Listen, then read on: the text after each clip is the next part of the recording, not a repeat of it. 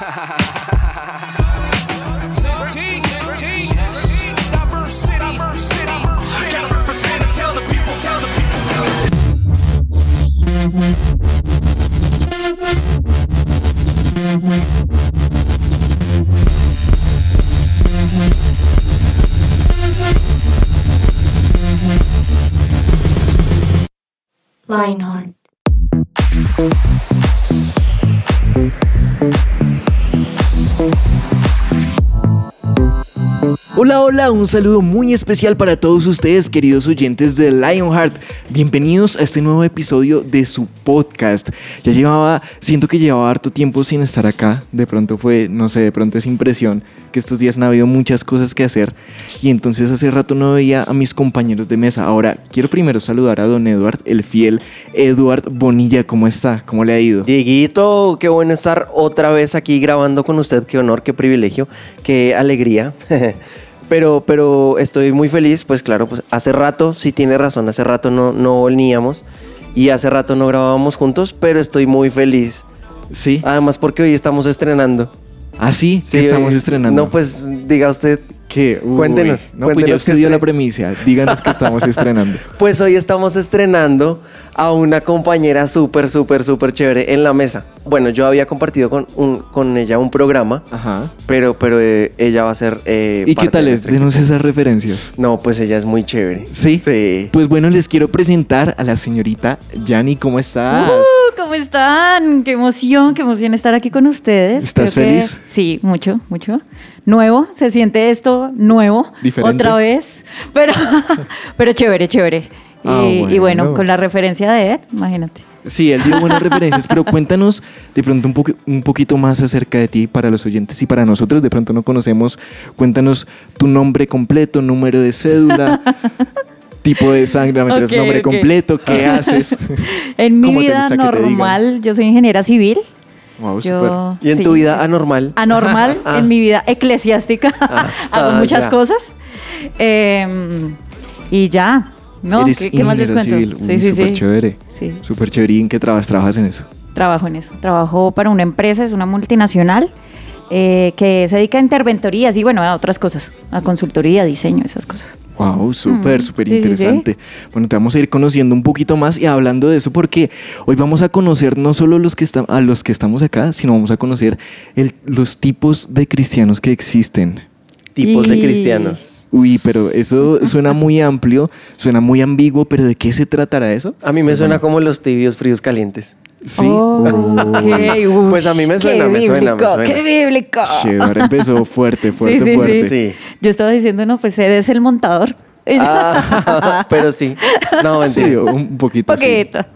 Un poquito sí, pero bueno, entonces bienvenidos a este programa y empecemos a hablar de eso de una vez. También queremos mandar un saludo a nuestro productor, siempre Lucho, donde sea que te encuentres, un saludo. Esperemos que estés. Te en algún queremos, lugar, Luchito. Sí. Escuchándonos. También un saludo para nuestra Control Master Juanita. Ujú. Qué bendición tenerte acá. Hace rato nos estabas acompañando y qué bueno tenerte por acá. Uy, no, qué alegría más bien para mí. Hace años, o sea, creo que desde los tiempos antiguos, ah, no estaba escuchando tu voz. He tenido la oportunidad de escuchar la voz más seguido de Eduard y de Jan incluso, pero Dieguito, no hay nada mejor como poder escuchar tu voz, tu punto de vista y qué alegría estar aquí desde otra, otro rol con ustedes aprendiendo también, porque cada vez que ustedes hablan, yo aprendo, yo me río, yo lloro, yo hago de todo con lo que ustedes estén hablando. Así que qué alegría poder estar acá con ustedes. Wow, super Wow. llora. ¿Será que la hacemos llorar hoy? Espero que no llorar de la No risa, sé. ojalá. Ojalá, ojalá. Ojalá de la risa, sí. Bueno, muchas gracias por todo, Juan. Y sí, bueno, ya Edward nos dijo que se le viene a la cabeza cuando le digo tipos de cristianos. Nos dijo el frío, el tibio y el caliente, ¿cierto? Sí, a mí se me vino eso. Yanni, ¿a ti qué se te viene a la cabeza cuando uno dice tipos de cristianos? ¿Qué sería eso? Wow, no, a mí solo se me ocurre el montador. El montador. O- ¿Será que hay cristianos o el- montadores? O el cristiano fastidiosito, ¿no? Como el... ¿Cuál es el fastidiosito? El de aleluya, gloria a Dios. Sí, el, el religioso. ¿Como el fanático? Sí. Fan, que- fan, que fan. Ah, ya, ya, ya. Pero que es como ficticio, como... Como que no es verdad. sí. Ya, sí. ok. Wow, tremendo, tremendo. Y ahora, creo que durante la vida cristiana y para todos ustedes, queridos oyentes, de pronto ustedes, de pronto habrán algunos de ustedes que ni siquiera sean cristianos, o les vamos a hablar acerca de tipos de cristianos que existen. Habrán algunos otros que de pronto sí lleven años, nacieron en un hogar cristiano y han conocido diferentes tipos de cristianos durante toda su vida. Estarán los otros que llevan unos poquitos meses, unos poquitos años conociendo del Señor. Y me parece súper interesante porque cuando uno llega uno tiene un impacto impresionante de las personas que lo rodean en la iglesia de uno. Ahora, Edward, ¿qué le pasó a usted cuando empezó a conocer cristiano? Bueno, primero, ¿usted es cristiano de toda la vida o hace cuánto? Desde que nací. No, mentira. Desde que nací de nuevo. Uy. No. Muy bien. Anótelo, No, pero en realidad- bíblico. sí. Bueno, mi, mi papá, mi, mi familia me llevaba como a varias iglesias, pero cuando yo tomé la decisión de, de convertirme a Dios, de verdad, fue a los 14 años, más o menos. Ok. Tenía 14 años y ahí recibí a Jesús y nací de nuevo. Entonces desde ahí me considero cristiano de verdad. Antes era como que visitaba las iglesias. Ok, ok, ok. Hacía un tour. Y, y me decían el ustedes- apóstol. No, mentira. El apóstol. Pues El porque pasaba por todas las iglesias, mentira. no lo explique. Cuando usted, pero me parece interesante eso, cuando usted pasaba por todas las iglesias, ¿qué veía? ¿Qué, qué encontraba o qué pensaban las personas? Porque siempre uno está de No. pronto en la iglesia y uno ve que alguien está mirando así como, ¿qué estoy haciendo acá? ¿De pronto usted era eso? Sí, claro, uno se, uno se, uno se encuentra a todo tipo de personas. Está el que aplaude, duro, re duro. y uno es como, señor, me va a cambiar de puesto. Y eh, está el que no hace nada, Ajá. o está el que va y no pone cuidado, o está el que, el que ya ni dice, el que grita y todo, o está el que extiende los brazos y le pega a uno. Ok. Que uno en, en la adoración estoy como, como que me siento, me agacho, ¿qué hago? Dame mi espacio. Dame mi espacio. Pero también hay gente que va a la iglesia simplemente por, por los amigos, pero no les interesa a Dios. Y otra gente que va solo por Dios y no les interesa a la gente. Entonces Wow. yo creo que tiene que ser un equilibrio entre los dos. Pero sí, respondiendo a su pregunta, con todo tipo de gente se encuentra uno. Wow, tremendo. ¿A ti cómo te pasó? ¿Cómo conociste ¿Cómo me del pasó? Señor? Yo recibí a Jesús en mi corazón a los nueve años. A los nueve años. Entonces crecí en la iglesia y crecí gustando. O sea, yo creo que mi convicción de recibo a Jesús fue a los nueve años. Ok. Y, y estuve en la iglesia pues desde esa edad. No, no les voy a decir cuántos años tengo, pero, pero, pero sí a lo largo de toda la vida en la iglesia uno se encuentra, ay Dios, me, me voy a boletear. Sí, tengo, tengo varios, varios años. Entonces, cuando yo era chiquita, Ajá. en la iglesia habían panderetas. ¿sí? Ok. Entonces se me viene a la cabeza el cristiano de pandereta. Ajá. ¿Sí? El de estaba en la alabanza sin el, el- el tipo o la chica estar al frente en la plataforma, Sino que estaba en su puestico y se movía como si tuviera una pandereta imaginaria. Yo no sé si al- alguien que esté escuchando recuerda. Lo- los hombres también tocaban pandereta, Yanni. Sí, yo, yo vi varios compasitos de pandereta. No, no, no, pero la tocaban. Yo me imagino que sí. ya. Miren que para mí eso es súper raro porque yo nunca estuve en una iglesia donde llegaran a hacer eso. Ahora, me parece interesante porque yo creo que así como uno siente o, o identifica ciertas cosas raras, estoy seguro que la, la gente le pasará con uno. Entonces a uno lo ven saltando en una iglesia y dirán que es este man raro. que está Sí, sí, haciendo. sí. Sí, o sea, y escuchan el tipo de música, ven las luces, el humo y dicen, ¿qué es esto? O sea, ¿Qué ¿qué, es esto? ¿Qué les tipo de cristianos son? Uy, interesante, interesante. Pero bueno, vamos a hablar ahorita un poquito más acerca de ese tipo de cristianos y me parece interesante porque encontramos diversidad de, de cristianos, diversidad de acciones, diversidad de formas de hablar, de pensar, de hacer las cosas, de tocar la pandereta, de saltar, de lo que sea. Pero me parece interesante porque todo siempre está apuntando hacia algo y es hacia conocer más de Jesús. Entonces ya vamos a seguir hablando un poco más de esto.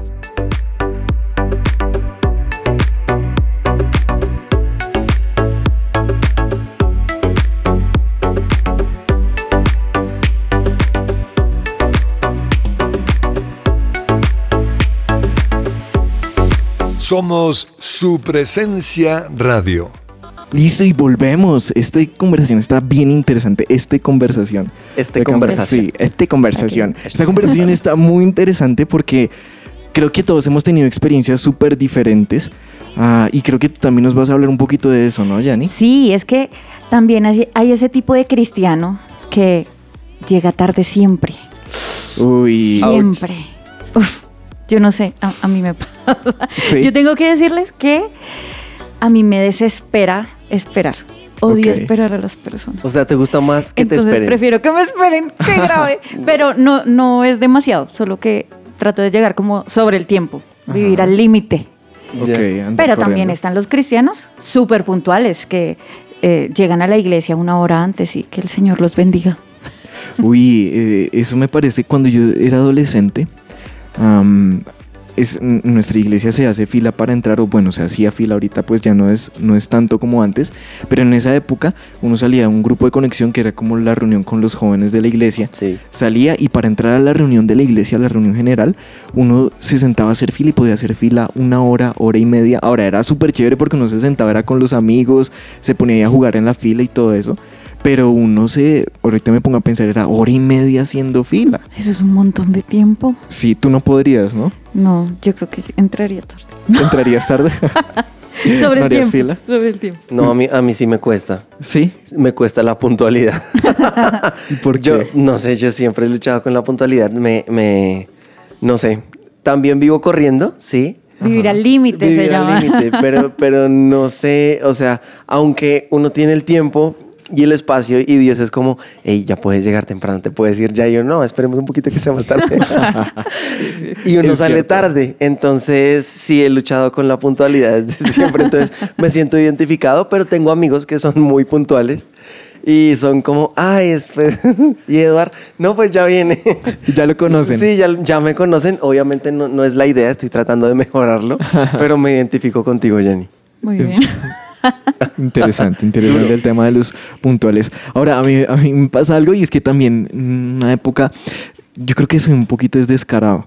Porque yo sé los lugares a los que puedo llegar tarde y sé a los lugares a los que no puedo llegar tarde. ok. Ah, ya. Uy. Entonces hay momentos, por ejemplo, a la iglesia, para entrar a la iglesia, yo sé que si yo llego tarde, pues me pierdo de la alabanza o puedo quedar de pronto en otro auditorio o algún tema. Entonces a la iglesia casi siempre, por no decir que todas las veces llego temprano. Pero si uno va a una reunión con amigos, también no sabe, ah, de pronto se demoran, de pronto. Entonces si citan a las 7, yo casi nunca la apunto a llegar a las 7. Entonces creo que sí es un poquito de... Siete y que diez. descarado. Joder, siete y media, ocho. depende, depende. Claro. Porque de pronto, pues si son todos Depende, de la, uno dice. "Ay, depende sí". la, la reunión. Es cierto, es cierto. Sí, pero bueno. Ok, de todas formas, También ahí- hay otro tipo de cristianos que podríamos clasificar por el uso de las redes sociales. Uy, Uy. Eso sí es, eso sí varía mucho, sí, ¿no? claro. ¿Han visto diferentes tipos de cristianos en las redes sociales? Sí, claro. Sí. Uno de todo. Por ejemplo, ejemplos. eh, está, está la persona que, que siempre graba la alabanza. O sea, pero, o Oh, sea, sí. me parece chévere porque Ajá. ellos, ellos pueden tener un, un recuerdo de, de esto, o sea, pueden, pueden hacer de esto un recuerdo. Claro. Entonces, para ellos puede que sea muy Es importante. importante, claro. Es muy importante. Pero también están los, los que de verdad cero redes sociales, como yo. Me apunto. Los ustedes ven- inexistentes, sí, ese es sí, usted. Si ustedes ven mi Instagram, creo que la última foto fue, di tú, hace como cuatro años. Todo grave. De verdad, no he subido. Y la No última vez que publicó una historia. La última vez que publiqué una historia. ¿Alguna vez ha publicado una No historia? he publicado una historia. ¿Nunca? ¿Nunca? Bueno, No le como creo. una vez por ahí. ¿Sí? Pero eso Ay, que le piden el no. favor a uno, ahí me hace el favor y publica esta historia. Y me etiquetan. no. Y me etiqueta así.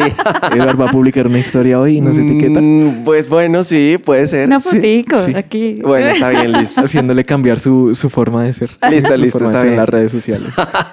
Diego me convenció. Listo, está Ah, bien. Muy bien. Pero sí, ahora, lo que usted decía de los que graban la alabanza y todo eso me parece súper chévere porque hay momentos donde de pronto en la alabanza pudo pasar algo especial, donde de pronto quieren tener esa, no sé, esa, esa oración o esa administración que hizo el, el cantante de alabanza, Sí. am, algo que les gustó muchísimo y lo graban y eso es lo que usted dice, de pronto después recordarlo y volverlo a ver puede ser algo súper interesante y súper importante. O se lo pueden ellos. mandar a alguien que, que están tratando de traer a la iglesia. Wow, eso, nunca Eso, lo había eso es muy chévere Wow. también. Eso está tremendo. Los pueden provocar, como miren lo que se vive acá, vengan. Mire lo que se está O perdiendo. por lo menos Sí. que les dé curiosidad. Sí, sí, es sí. cierto. Wow. También están los que publican el tema de versículos, Versículos de todo el tiempo, consejos. es verdad. Eso me parece chévere. ¿Por qué? Porque aunque yo no lo, de vez en cuando lo he hecho, no, no lo hago muy seguido, de vez en cuando por allá una vez al año. Pero cuando he estado en redes sociales he visto versículos o he visto em, videos, historias de personas hablando acerca de Dios y eso ha hablado a mi vida y me ayuda en momentos a veces difíciles. Y me parece interesante porque de pronto lo que uno hace le puede ayudar a alguien y probablemente esas personas que publicaron ni sepan que me ayudaron.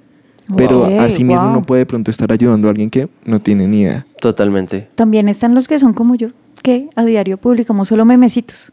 Sí, tú eres de memes. Sí. Memes diarios. Sí. Uy, pero eso es, eso es Memes una diarios. parte fundamental de la sociedad. Sí, pues a- Pero alguien los memes necesita son muy buenos. reírse, Sí. ¿cierto? eh? Yo los he visto, Son sí. buenos. ¿Sí? ¿Son Sí, buenos? son buenos. Sí, clasificados para... Vea pues, vea pues Bien, todo el que quiera memes, siga ya. Sigan a Yanis. Todo el que no, el que quiera un, un- alguien que no publica nada, siga. sí, el que esté aburrido de, de ver cosas, entonces sígame que yo nunca publico. Literalmente. Muy bien. Pero sí, tipos, tipos de redes sociales. Ahora, con este tema de lo que nosotros estamos proyectando, me parece interesante porque empiezan a llegar los prejuicios. Entonces está el prejuicio de, por ejemplo, tú que solo publicas memes, entonces a veces está el prejuicio de, ¿y, cuándo un versiculito? Sí, sí, sí. O ¿Cuándo cuando una prédica? Sí, Sí, ¿cuándo, sí, sí. cuándo eso? Y de pronto usted lo mismo, usted no publica nada y mm, dirán, no, este man es lo más aburrido y lo más No, yo no publico por, por temor al que dirán. No, mentira. La verdad es que no, no divago en redes sociales mucho, pero, pero usted tiene razón. O sea, hay gente que, que dice como, bueno, este man nunca publica nada, ¿será que qué? ¿Está vivo? Ahora, en ese sentido, las redes sociales, y alguna vez tuvimos una serie de redes sociales súper interesante, Uy, sí. lo único que yo les diría es, sean ustedes mismos y hagan lo que quieran hacer sin temor al prejuicio. Si no quieren publicar nada, no publiquen nada. Si quieren publicar una historia cada día, cada ratico, si quieren hablar acerca de Dios, si quieren contar su experiencia, sí, porque es que también he visto que juzgan, los juzgan y dicen, uy, es que ahora se cree influencer. Y si quiere publicar algo, ¿qué?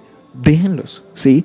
O sea, sea cada Sí. uno como quiera hacer y si quiere, si siente en su corazón publicar algo y que de pronto ese algo le va a ayudar a alguien, háganlo, ¿sí? Y si quieren ser Eduard, que no quiere publicar nada, no publiquen nada. Y si quieren ser Yanni, que quieren hacer reír a la gente con un memecito, que es súper importante uno a bien. encontrarlos, Sí, también háganlo. O sea, no, no, no se limiten por el que dirán, pero tampoco sean parte de esos que están juzgando a los demás o que están poniendo etiquetas por su forma de ser en redes sociales. Ahora, esto no se limita a redes sociales, sino a temas de cómo nos comportamos en la vida diaria, pero ya vamos a hablar un poquito más acerca de eso. Lo que Dios tiene Para ti.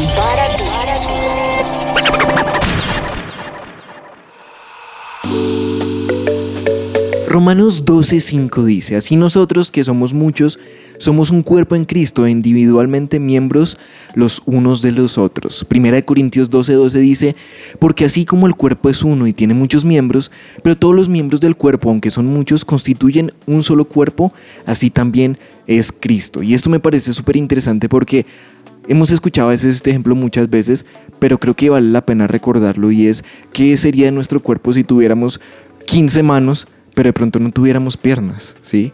O sea, ¿qué sería ese Yo creo que cuerpo? rodaríamos. Andaríamos parados de manos. Probablemente lo intentaríamos, pero no sería tan fácil, ¿sí? Y en el cuerpo de Cristo, imagínense donde todos fueran iguales. Imagínense donde todos fueran como Eduard que no publica nada. Uno a O quien que no sigue. deja hablar. O que, o, o que haces los chistes de Eduard. Terrible. Si, si todos fueran de pronto como Yanni, que solo publica memes, o de pronto si todos fueran los que publican solo versículos bíblicos, solo enseñanzas, solo prédicas, sería de pronto un tema difícil porque no encontraríamos variedad. Y creo que así como Dios nos diseñó a todos nosotros diferentes, su propósito es que en el cuerpo de Cristo, es decir, en la iglesia, también seamos diferentes.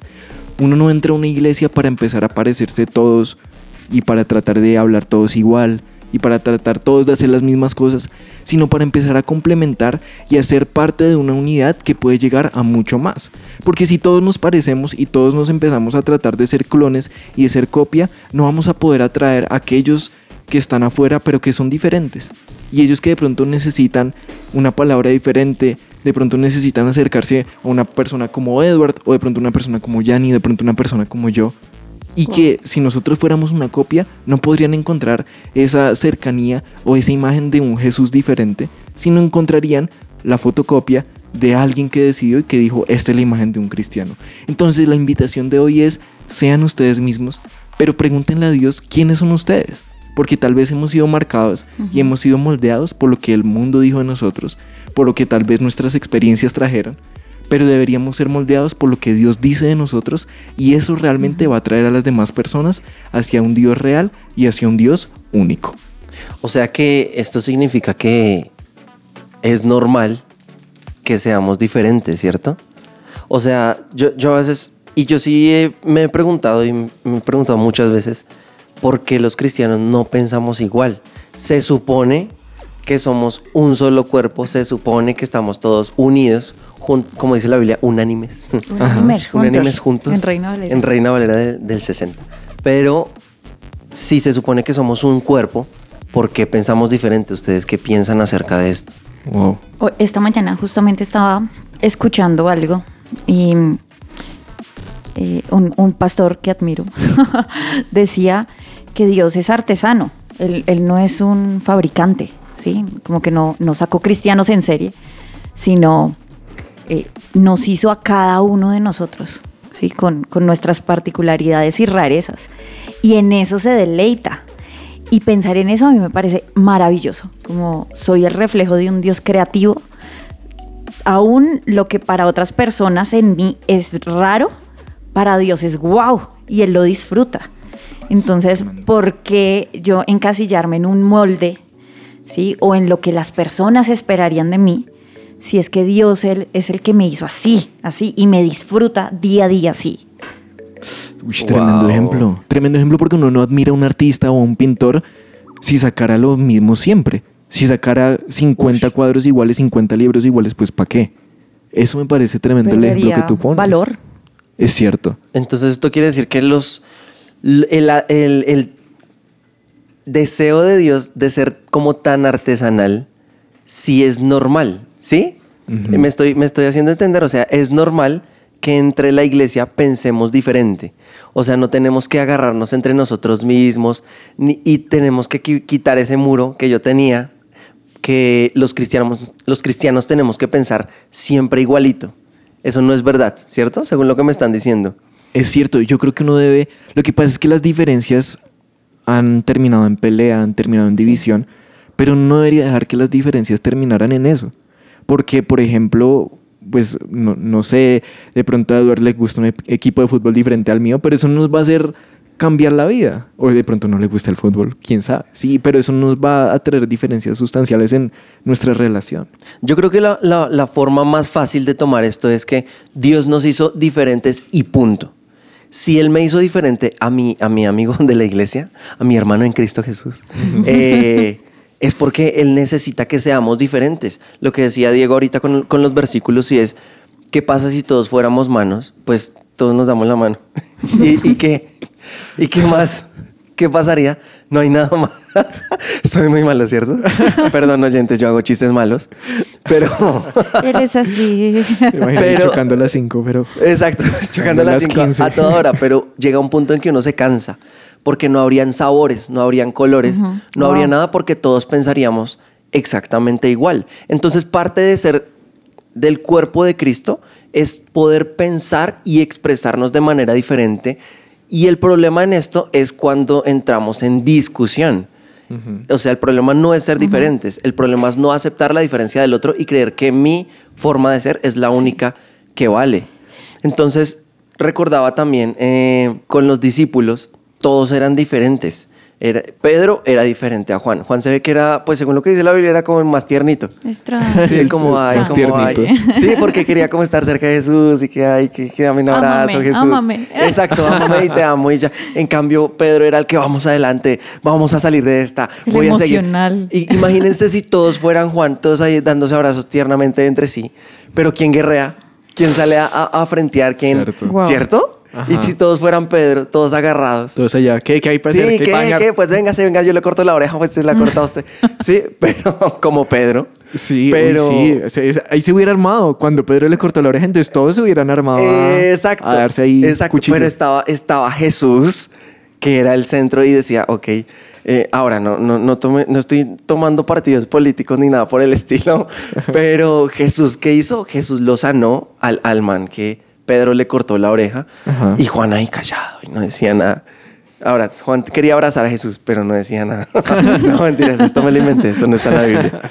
Pero entonces, ¿qué cosas ustedes creen que deberíamos hacer para formar una mejor familia? O sea, para, para no estar en división todo el tiempo, sino, sino poder juntos, sin ser iguales, poder progresar. ¿Cómo yo logro esto? Hay un punto fundamental y es aceptar que todos van a ser diferentes. Lo que usted nos decía ahorita. Saber que todos van a pensar en algún momento diferente, incluso teniendo la misma Biblia, incluso cuando uno trata de convencerlos. Saber que todos van a tener un pensamiento diferente y tal vez una interpretación diferente, eso uno lo como que le da paz y lo tranquiliza. Porque es que a veces uno es- está empeñado en, en tratar de convencer y no es que tiene que ser así, así, así, se tiene que vestir así, y tiene que pensar esto y tiene que hacer esto y que no puede hacer esto y no puede hacer. Y uno cuando acepta que van a haber diferencias, uno como que descansa y uno dice, ah, es diferente y ya. Yo creo que es, es amor, ¿no? Eh, Jesús lo primero que dijo fue como, no, sí, pueden hacer un montón de cosas y chévere, pero eh, nos amamos, ¿sí? Y creo que lo que nos une, a pesar de las diferencias, es justamente que el hecho de ser iglesia es amarnos tal como somos, sin darnos bibliazos, sin cogernos a, a- a puños porque somos diferentes, sino aceptar esas diferencias y disfrutarnos. Sí, creo que eso sería lo, lo segundo en esto y es disfrutar la diferencia del otro, porque esto también nos, nos complementa como iglesia, Ujú. ¿sí? nos complementa para hacer lo que Dios nos llamó a hacer. Y ahora yo creo que también tiene que ver con el tema de humildad, ¿no? O sea, Uf, sí. yo no tengo que creer que soy mejor que el otro, porque si alguien tiene una idea mejor que la mía, pues bueno, me pego a tu idea y vamos a hacerlo y puede que resulte mejor que lo que yo pensé. Tremendo. Entonces yo creo que el tema de la humildad también lo podemos trabajar y así no voy a, a- a chocar o a, fre- o a enfrentarme con, con nadie. Ahora, yo creo que para todo tipo de personas hay un lugar en la iglesia. O sea, todas las personas que, quieran venir a la iglesia y decir, no, pero es que yo soy todo tímido, todo tranquilo, pues tenemos el lugar para usted. En, en la iglesia me refiero a la iglesia en general. Toda iglesia tiene un lugar para todo tipo de persona. Entonces, no se sienta cohibido si usted de pronto dice como, no, pero es que hay que ser perfecto para, para entrar a una iglesia, hay que, hay que dejar todo lo que, pues obviamente yo entré imperfecto, yo no sé ustedes dos porque tienen cara de perfectos, pero no mentira, yo entré imperfecto a la iglesia y sigo imperfecto, para sorpresa. Oh, Súper sorpresa. imperfecto. No. Sigo súper imperfecto. O sea, los que no me conocen cuando me conozcan. Ah, tenía razón. No, mentira. pero, pero, pero sí, uno sigue imperfecto y el tema no es, no se trata de perfección, sino se trata de que, de disposición. De que yo estoy dispuesto a lo que Dios quiera conmigo y cositas que Él me vaya diciendo, yo lo voy cambiando durante el camino, pero hay un lugar, lo importante es que, es que tú sepas hoy, oyente, que hay un lugar en la iglesia para ti y que Jesús de verdad te está esperando, que no lo dudes más, sino que vengas hoy a la iglesia. ¿Qué deberían, qué deberían decirles ustedes a esas personas que se sienten diferentes o raros porque no se, no se, no se, no cumplen con este estereotipo de la iglesia? Esto va entre comillas. Sí, es que yo creo que de verdad, de verdad, muchos nos hemos sentido los raritos. Yo no sé si a ustedes les ha pasado, pero muchos nos hemos sentido los raritos. Yo me he sentido la rarita. Pero en la iglesia todos somos raritos. O sea, todos tenemos nuestras rarezas, nuestras, nuestras mañas, nuestras maneras de hacer las cosas. Entonces, creo que solo es como una imagen en la cabeza que tenemos quizá un poco distorsionada, eh, como una expectativa muy alta de los cristianos, que en realidad es mentirosa, ¿sí? Porque esto es una vida en libertad y es para disfrutarla. Me parece algo tremendo a lo que ustedes están diciendo porque creo que a veces uno, de pronto antes cuando uno iba a conocer acerca de Dios, acerca incluso de los cristianos, tiene cierta mentalidad acerca de ellos y eso a uno lo cohibe o lo mantiene lejos. Pero lo que Eduardo nos dice es muy cierto y es, hay un lugar para cada uno, ¿sí? Probablemente hay cristianos que les gusta todo el tema, por ejemplo, de ser súper elegantes con su corbata, así como súper discretos y todo eso. Y incluso, Eso y es hay- chévere también. Sí, y, y hay iglesias incluso que mantienen esas, como esas costumbres y me parece súper interesante. Yo me hice recordar, perdón, lo interrumpo rápido. Es que, es que yo, yo tengo el privilegio de servir en la iglesia de niños en mi iglesia. Y eh, llegó un niño que tenía corbata. Ay, ¿en serio? Todo lindo. Y le pregunté, oye, campeón, ¿y tú por qué vienes tan elegante? Dijo, no, es que me voy a encontrar con Jesús. Wow. Y yo, wow, pero qué increíble respuesta. Ahora, no quiere decir que el que, que el que venga en camiseta no se viene a encontrar con Jesús, sino que cada uno tiene su forma de expresarle a Dios como, como ese respeto, esa Wow. gratitud. Entonces me parece súper interesante que seamos así. Y uno tiene que tener mucho cuidado con el juicio porque el juicio viene de lado y lado. Entonces están los que dirán como, como, uy, no, pero es que uno no tiene que estar en corbata para encontrarse con Dios. Pero si él lo quiere hacer, que lo haga. Y qué chévere es también aceptar esa diferencia. Sí, de pronto uno en el, no sé, en- en- ahorita eh, Juanis me decía que estoy súper mechudo. Para los que no me ven, estoy súper mechudo. En el colegio no podía estar mechudo, allá no me dejaban. Ah, por eso Pero ahora que sí. soy libre. Se liberó. Ahora lo puedo, lo puedo hacer y cuando vengo a la iglesia, digamos que no hay ningún juicio sobre mí. Eh, y estoy seguro que muchas personas que incluso eh, dirán, no, pero es que de pronto como ir a una iglesia así me he visto así, si de pronto mi forma de hablar es así, si de pronto mi pasado es este, quiero que, que sepan que hay un lugar en la casa de Dios para ustedes y aquí no va a haber prejuicios. Y si ustedes quieren ser de los que, no, pero es que yo quiero ir encorbatado y allá nadie va encorbatado, pues no importa. Bienvenido. Sí. O sea, bienvenidos todos, así como el niño al que Edward le preguntó, todos podemos tener un lugar en la casa de Dios y eso me parece impresionante. Wow. Creo que llegó el momento triste. La hora triste. Sí, La no, hora todo, de no todo es feliz en la casa del. Señor, es triste porque nos tenemos que despedir Despedir de ustedes. de ustedes, queridos oyentes, pero de verdad que fue muy chévere para nosotros estar con ustedes. ¿Qué ¿Cómo te sentiste, Janine, en, en Súper este bien. nuevo equipo? ¿Sí? Súper, súper bien. Se pasó lo muy rápido, ¿no? Sí, eso sí. Se me pasó Un muy saludo rápido. a Nati. Un saludo a Nati que nos abandonó. Que- donde sea que estés, Nati. Te bendecimos. sí, que te vaya bien. No, no, pero queridos oyentes, qué alegría que hayan estado con nosotros. Si se perdieron algo de este capítulo, lo pueden eh, repetir ahí mismo en las plataformas digitales. Su presencia radio y, y Lionheart está en todas las plataformas, ¿no? En Spotify, en SoundCloud, en, eso hay podcast por todo lado. Entonces aprovechen. Juanis es la que sabe exactamente dónde estamos, ¿no? Claro que sí, estamos en SoundCloud, en Spotify, en Apple Music, en Deezer, en SoundCloud, en Tuning. Mejor dicho, no hay excusa, Diegui, para escuchar o, por qué no, repetir este programazo que acabamos de tener. Así es, entonces ya saben, repetir este programa si se perdieron algo o escuchar los próximos episodios que vienen. Así que les mandamos un abrazo gigante, un abrazo a la distancia, que estén bien y chao, chao. Chao, chao, los amamos. Chao.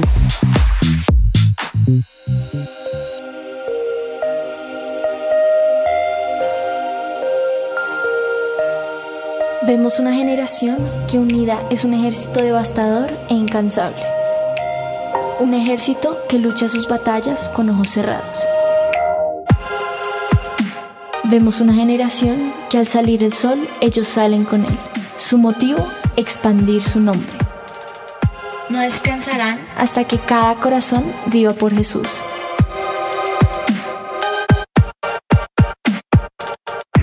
Vemos una generación cuya pasión y santidad quema los ojos de quienes los miran.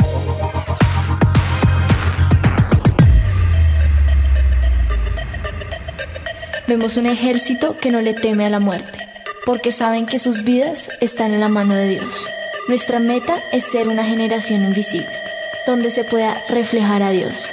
Queremos ser el cuerpo de Dios. Brazos que abrazan y levantan, manos que sanan, hombros donde llorar, una sonrisa que inspira y cambia vidas.